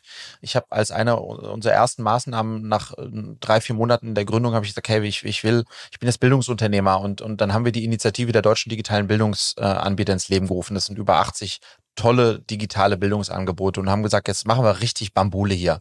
Und jetzt gehen wir an die Ministerien an und jetzt versuchen wir wirklich hier auch ähm, am System etwas zu verändern, wirklich zu rütteln als, als viele und nicht als Einzelne. Und das, äh, und da bin ich im Vorstand, das mache ich jetzt eben seit über zweieinhalb Jahren und muss feststellen, Jule, es ist, es ist so richtig traurig. Ich habe letztens ein Gespräch mit unserer Bildungsministerin geführt, die äh, gesagt hat, Herrgott, ich bin im Grunde genommen wieder Bundespräsident. Ich habe nichts zu sagen und ich repräsentiere. Und das sagt schon alles. Und dann haben wir unsere Kultusminister und so weiter. Also äh, das Ugly, was wir hoffentlich ein Stück weit hinter uns lassen, ist, dass wir ein System, was längst hätte ins Hier und Jetzt katapultiert werden müssen, um den Kindern zu helfen, dass wir da ein kleines Pflaster vielleicht sein können, damit trotzdem nicht so viele äh, Menschen auf Kinder auf der Strecke bleiben. Und jetzt kommt das große Aber. Aber dann muss es uns auch noch als Cleverly gelingen, die zu erreichen, die uns wirklich nötig haben und nicht nur oder primär die zu erreichen, die uns auch wirklich sich leisten können. Da sind wir noch nicht angekommen, ja. Also das ist schon auch ein Thema, wenn, wenn wir über Bildung sprechen, müssen wir über Bildungsgerechtigkeit sprechen. Ähm, und ähm, das ist sozusagen noch eine meine Achillesferse, äh, Stand heute. Nicht, dass wir nicht wissen darum und nicht, dass wir auch mhm. dann nicht dran arbeiten, aber das ist die Achillesferse. Absolut. Du weißt ja, ein Startup ist deshalb ein Startup, weil es sein finales Geschäftsmodell noch nicht gefunden hat. Also wer mhm. weiß, was da noch pivotiert, mhm. ja, wie da nochmal Finanzierungsströme, Geschäftsmodelle sich entwickeln können, die auch das mit in den Bezug nehmen. Von daher. Ich danke dir für diese Reise, die spannende Reise, die Segelreise. Wir sind gesegelt durch das Land der Startups, durch das Land von Cleverly, durch ähm, haben ein bisschen Introspektion auch gehalten, wie es in dir aussieht. Ja, wie hast du sehr äh, anschaulich mit uns geteilt, wie es sich anfühlt, wenn nicht immer alles glatt läuft und es ja aber zum guten Ende kam. Von daher eine tolle Heldenreise mit dir, lieber Frederik. Ähm, bleib dabei, wir äh, profitieren alle davon. Und ich danke dir für das schöne Gespräch. Danke, dass du mich eingeladen hast, du dir die Zeit genommen hast und dass wir zusammen sprechen konnten. Hat mir sehr, sehr gut gefallen, Wille.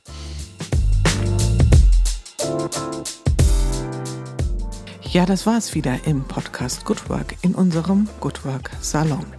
Wenn euch die Art der Gespräche gefallen, wenn ihr Freude daran habt, etwas tiefer in die Themen einzutauchen, spannende Geschichten zu hören und Transformationserfahrungen live mitzuerleben, dann schaltet ein, hinterlasst ein Abonnement. Ihr findet den Podcast überall dort, wo man üblicherweise Podcast findet. Das heißt bei Apple, bei Spotify, seit kürzerer Zeit auch bei YouTube. Ich freue mich auf jeden Fall, wenn ihr wieder einschaltet und freue mich auch über Nachrichten auf allen möglichen Kanälen von euch. Und bis dahin, passt gut auf euch auf. Eure Jule Jankowski.